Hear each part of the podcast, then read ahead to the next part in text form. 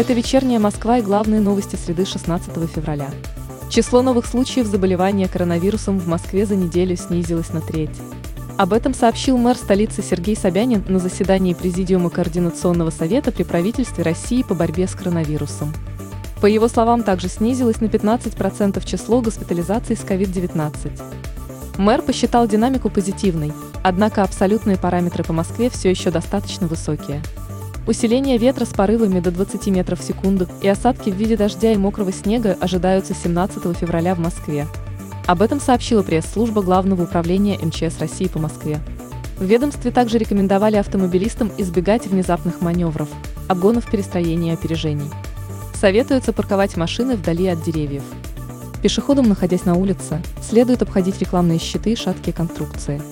Госдума приняла закон об индексации пенсий военным пенсионерам и приравненным к ним лицам. Об этом заявил спикер Нижней палаты Вячеслав Володин.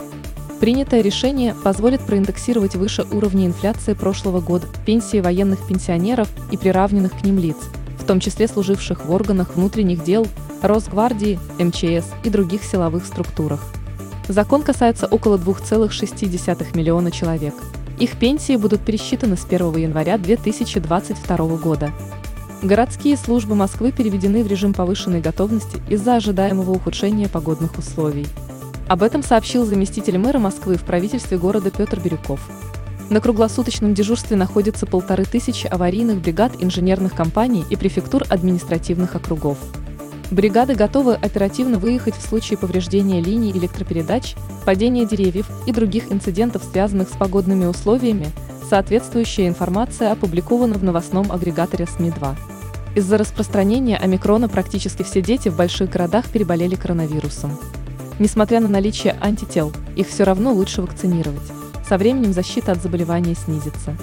Такое мнение в беседе с «Вечерней Москвой» высказал молекулярный биолог и вирусолог, научный сотрудник МГУ имени Ломоносова Максим Скулачев, комментируя заявление Александра Гинзбурга о высоком иммунитете у детей в Москве.